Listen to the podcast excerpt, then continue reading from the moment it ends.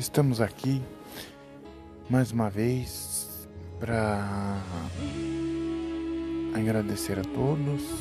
É, estamos iniciando este podcast Reflexão com Deus, né, para que a gente possa aprender com a palavra de Deus e todos vocês que estão precisando de uma palavra, às vezes num dia difícil, num dia meio complicado, né?